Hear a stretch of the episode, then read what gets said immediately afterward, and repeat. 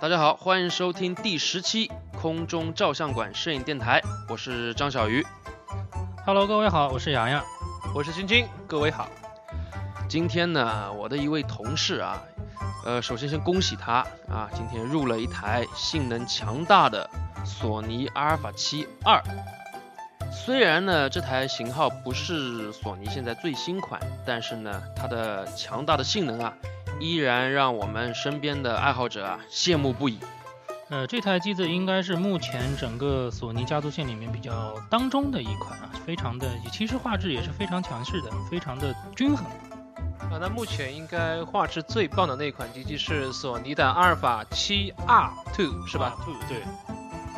呃，我也把玩了一下啊，这个机器，呃，总体感觉来说都挺好，就是唯一的就是手感上呢，可能和传统单反相比呢，呃，会有一些欠缺。你玩多了，你今天到底按了人家多少次快门？呃，快门没有按多少次，我主要是看看它的这个，一个是高感，还有一个是它的我所谓的五轴防抖到底有多强大。嗯、总体试用的时间不多，但是呢，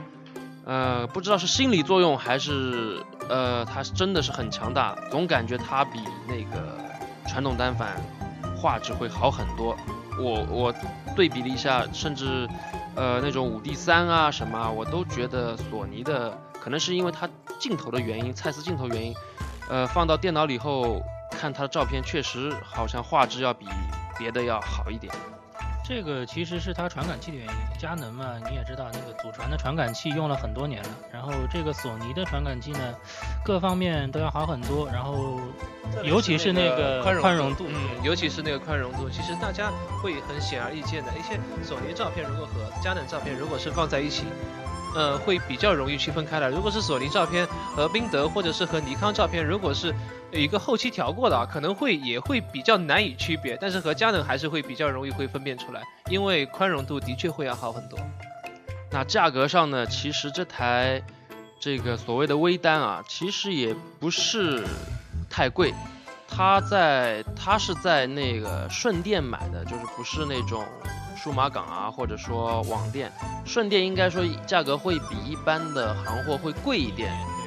呃，也大概是九千块钱单机左右。但是呢，你想这个是二零一四年的产品。那五 D 三是二零一二年，大概是那时候的产品。呃，五 D 三现在依然是卖到一万三千多，差了将近四千块钱。呃，但是我们从性能上来说，呃，阿尔法七二应该是不亚于五 D 三的。呃，阿尔法七二的话，的确相对啊，因为五 D 三是比较对我们来说啊，可能是相对一个比较久远的一个产品了，甚至它的画质连现在新出的啊那个宾得的 K One 应该也是不及的。对然后，因为那个我在国外有一个专门做这方面评测测分的一个网站嘛，其实索尼的这一系列产品呢，它的评分都是在名列前茅，都是可以排在前十的位置的。啊，我看到这个 DXO 啊，这个排名呢，前十全部是日系品牌，索尼、尼康、宾得，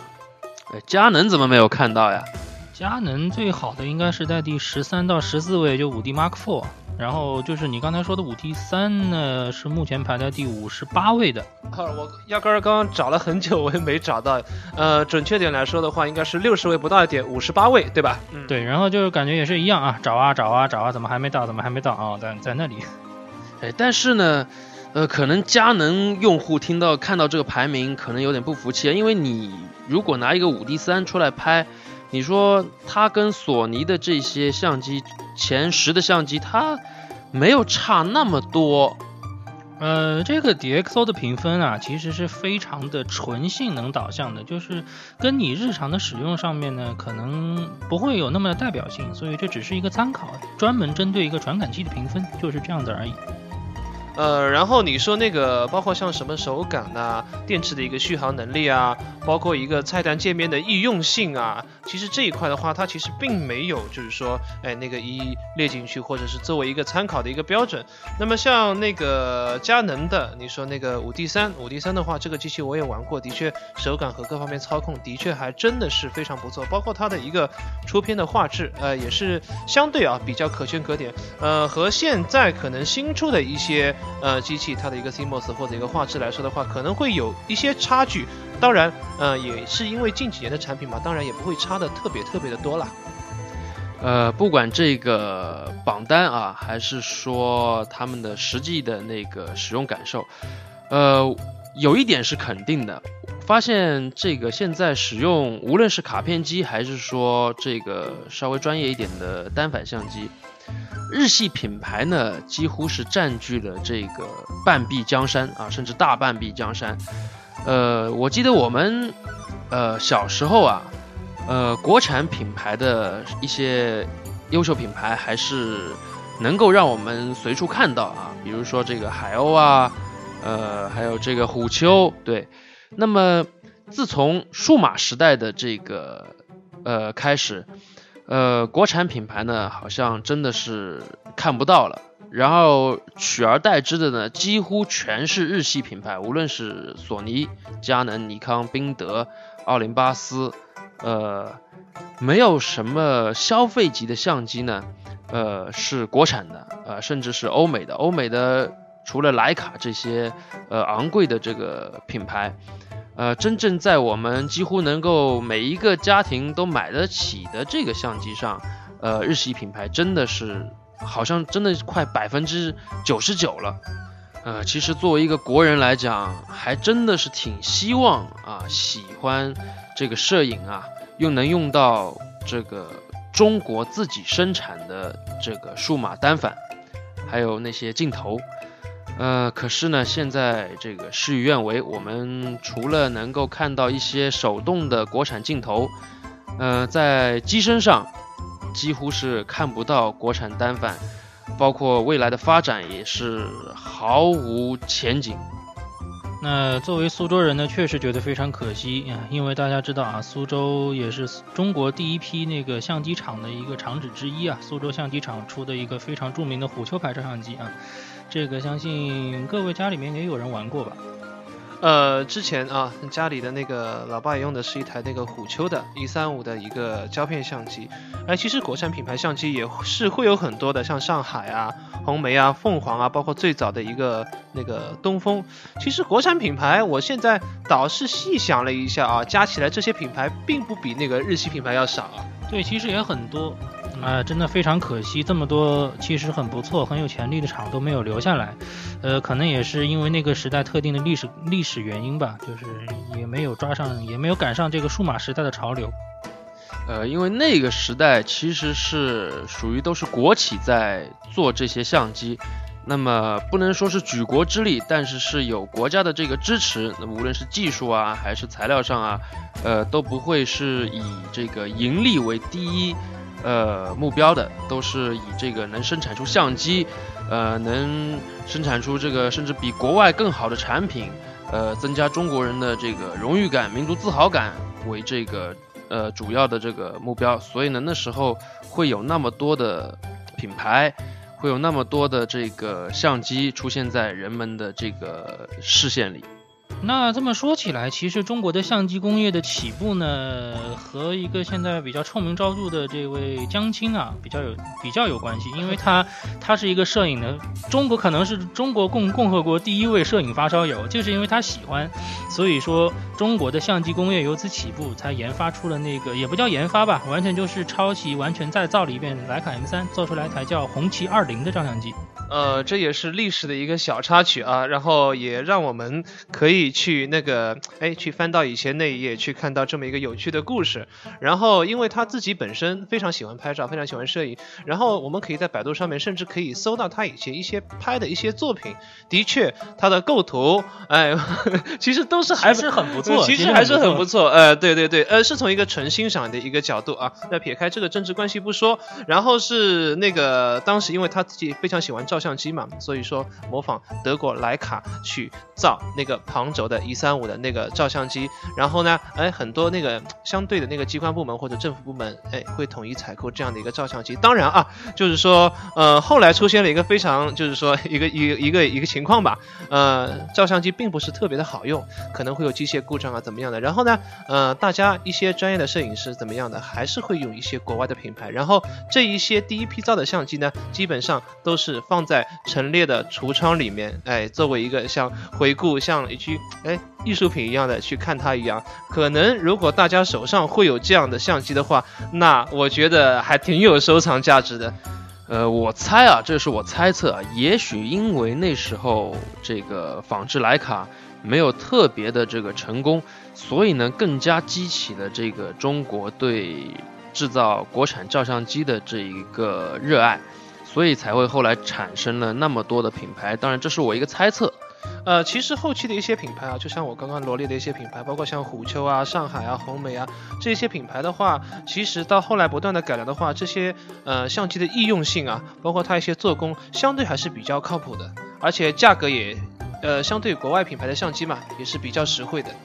在数码时代来临前呢，据我所知，就是中国其实这些相机品牌啊，它的这个整个体系啊，包括它后，包括它配套的这些胶卷厂啊，其实都已经非常完备了。但就完全就是因可惜的就是中国没有赶上数码相机的这股大潮。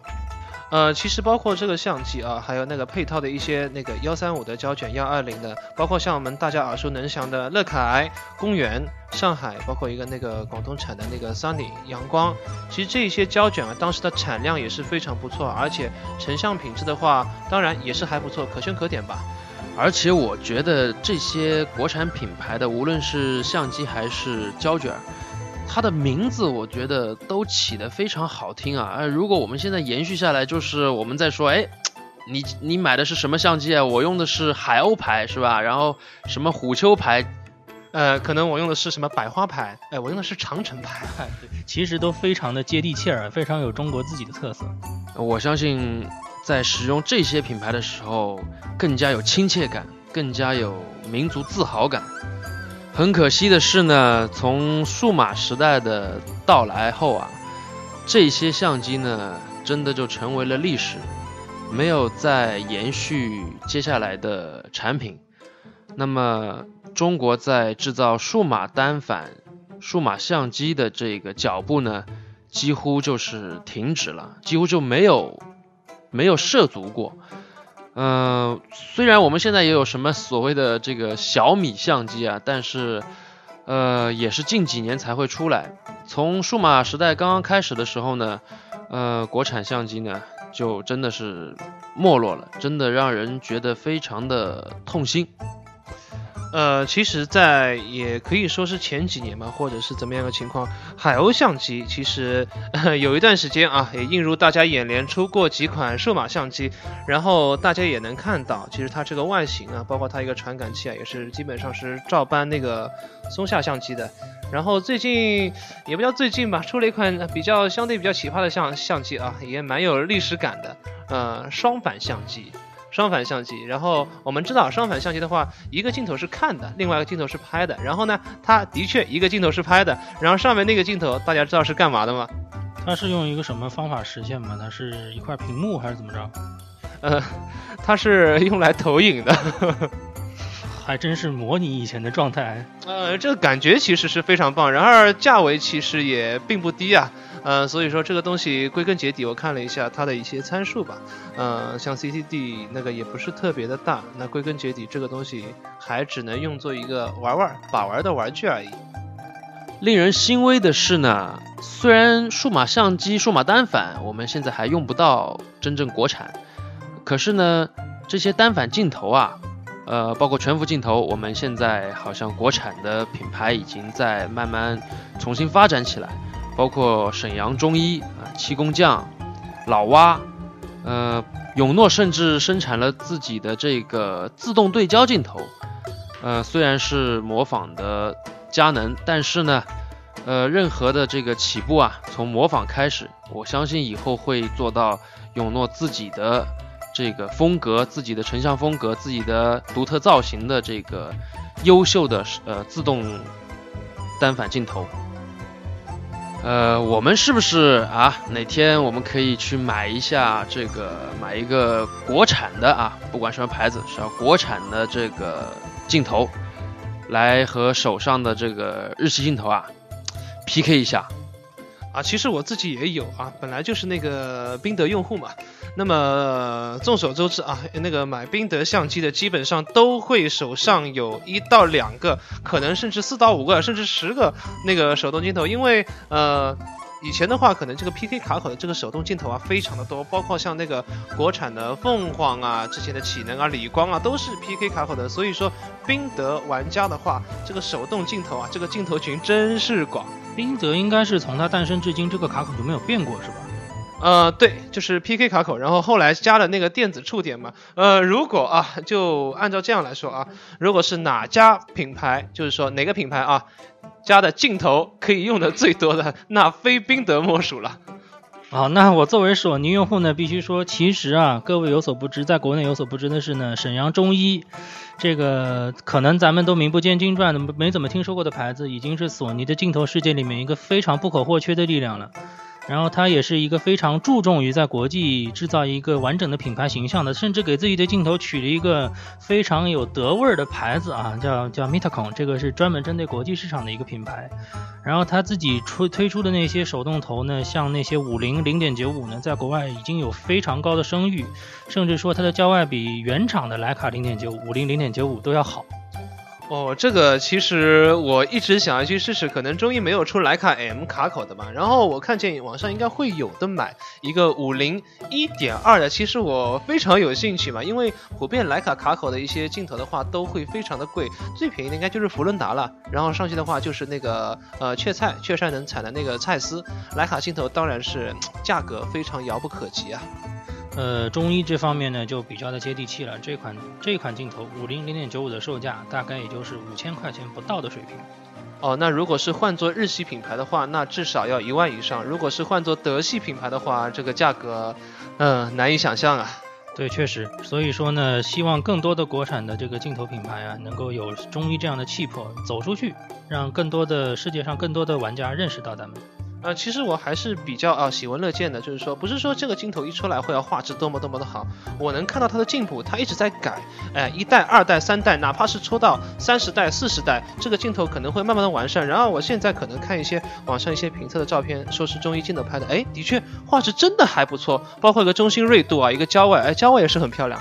对，所以咱们国家现在习总书记也在强调一个，就是说匠人精神嘛。所以说，这方面呢，确实非常能。如果是咱们潜心做镜头的话，确实能显现出来，每一代都有它每一代的进步，每一代都扎实的做产品。而且我相信，使用国产镜头，并不是只是因为它现在的这个画质越来越好，还有一个关键的是这个民族情感啊，这个就好像看足球一样。呃，我最喜欢的国外球队是曼联队，可是呢，我怎么都不可能看一场曼联的。哪怕是决赛，而让我振奋，让我不想睡觉，让我如果输了，让我真的很难过。而只有这个中国足球队，虽然踢的真的，你说怎么说，这不能说烂吧，他真的踢的成绩不佳，但是每一场国足的国际 A 级赛事，我真的都看。而且从我关注中国队到现在，每一个国足的这个名字我都记得。呃，这个其实不是因为他踢得有多好，真的真的是一种民族情感。在使用镜头上，我也能够预见到，如果我手上是一个国产的中医，或者说是一个呃老蛙这种镜头拿在手里，我真的绝对不会觉得它比任何日系的这个镜头差。我感觉我都。呃，要把日系的镜头给出掉了，以后就是纯国产了。非常希望有这么一天。哎呀，这里我想到一件事情啊，就是去年二月份，我跟君君在美国玩，在那个 Santa Monica 的海滩，你还记得吗？有一个一个外国的那个摄影师朋友啊，在跟我们交流，然后他手里用的其实就是一支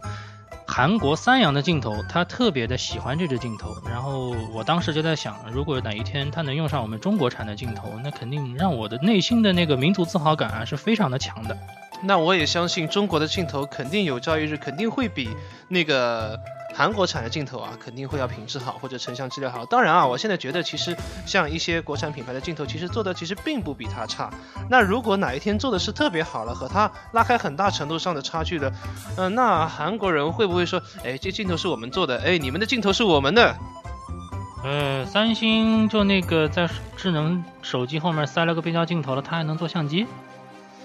呃，三星还真的做过单反，然后是一开始啊，就是据我印象当中，因为我是宾得玩家嘛，一开始在那个 K 一零 D，包括像 K 二零 D 那个年代的时候，三星是跟着宾得。做了一段时间单反，那么有几款相机的话是样子都一模一样，那就是换了一个标。然后最后呢，两家人家分手的原因其实也很简单，因为宾得官方也是出来来说一下这样的一个事情，说是剽窃他们的技术。然后呢，随后两家人家就分手了。然后呢，再是过了一段时间。哎，三星看见他自己在研发相机了，包括现在的无反相机。当然啊，我觉得这个用户群啊，绝对是非常非常少的。哪怕是我看见他出了一些光圈比较大的，或者是性能相对看上去比较优良的镜头，其实说白了，我也是没什么太大的一个感觉。看不上，确实看不上。嗯，还真是没感觉。所以从另一个角度来讲呢，三星这样一个帝国般的这个品牌，都打不进消费级。相机的这个这个这个市场，所以国产回过来说，国产这个品牌的数码单反、数码相机想要分这个一杯羹的话，真的是非常的难。当然，我觉得我相信我们国家做这个，如果认真做的话，真的呃可以有立足之地。那说到这里呢，就必须要说去年九月份上市推出的这个小蚁的微单啊，这个虽然说产品闹了非常多的笑话，甚至有国外媒体说这种在镜头不能拧镜头来对焦的相机就是不应该存在的，但是撇开这些不说，他有这份心去重新的去让大家重视国产相机这块市场，我就觉得这个。呃，这份心意是非常好的，而且他说实话，他这个策略其实我觉得非常欣赏，他就是一贯的以低价杀入市场，搅搅乱战局。呃，其实啊，不管是从哪一个角度啊去看这一款产品，也无论它的性能怎么样，其实这些东西我并不是特别的关心。然后这一款产品推出的时候，那。就是说，哎，我也是非常关注这个事情啊。那的确是一个国内这个数码相机市场啊比较里程碑式的一个作品，其实也让我感到非常非常的欣慰。呃，然后呢，也可以说是前阶段的事情吧。我们那个国内的那个大疆大疆品牌。收购了那个瑞典哈苏啊，瑞典哈苏其实大家有很多职业玩家啊，专业玩家的话，大家也非常的了解这一个品牌，一个大画幅的一个相机啊，画质是非常好，而且售价是非常昂贵的。当年是那个新闻工作者的不二之选吧？呃，这个肯定是首选，然后是风光那个就是这那个专业风光摄影师吧，对吧？大家都是非常喜欢这个东西。呃，这件事情呢，其实很多人也持悲观态度啊，说一个已经被市场快要淘汰掉的一个老古董品牌，能不能大疆是图什么？但我个人觉得，大疆这件事情，它是为了未来在布这个局，因为大家也知道啊，大疆这个品牌在无人机航拍这个市场上，他说第二，估计没人敢说第一。呃，所以说它那个它吸收了那个哈苏，毕竟也是一个瘦死的骆驼比马大的品牌。它有这个品牌效应，然后它能用很多它那些机电的老技术，它的那些图像的那个软处理的技术，来提升它自己的这个飞控，它的那个感光元件什么也好，像也是一个促进。呃，然后可能啊，然后华为啊。会不会收购徕卡呢？呃，这事儿其实我挺喜闻乐见的。哎，咱们这儿好像有人就用的是华为徕卡的东西，还真挺喜闻乐见的。张小鱼，这个手机现在用的怎么样啊？那个拍照感觉怎么样？呃，感觉当然好，但是呢，其实它并不是使用的徕卡镜头，只是华为这个得到了徕卡公司的认证。呃，作为个人来讲，我更希望使用的是一台无论是哪个国家品牌的手机，但是呢，它是用中国的摄像头作为这个主打的卖点。那这样的话，作为一个舍友吧，呃，能够拿一部以中国国产摄像头为卖点的手机，在平时街拍或怎么样，那种感觉应该非常的享受。所以，作为爱拍照的我们呢，有朝一日啊，能用上中国研制的专业消费级数码相机，算是我们小小的心愿吧。呃，作为爱国的我们呢。真心希望未来有更多的中国制造变成中国创造，呃，更希望未来的某一天、某一期我们空中照相馆节目能够讨论的是国产相机啊，我的中一镜头，我的海鸥相机跟这个君君的什么呃百花牌相机啊 PK 一下。嗯，你的焦外怎么样啊？是吧？我的中心锐度怎么样啊？你的边缘成像怎么样啊？哎，这个色彩我还比你好。呃，其实这是对未来的一个展望，对于现在来说的话，可能是一种奢望。当然，这都是大家的愿望。愿望总是要有的，万一真的实现了呢？哎，那等那个时候，这个 DxO 排行榜上啊，前三就全是中国品牌了。那我的百花牌第一，你的凤凰牌第二吧。啊，那我的东风牌相机就排名第三好了，让那些日本品牌成为历史吧。好，第十期空中照相馆摄影电台就播到这里，感谢大家收听，我们下期节目再见。下期节目一定要听哦，再见喽，拜拜。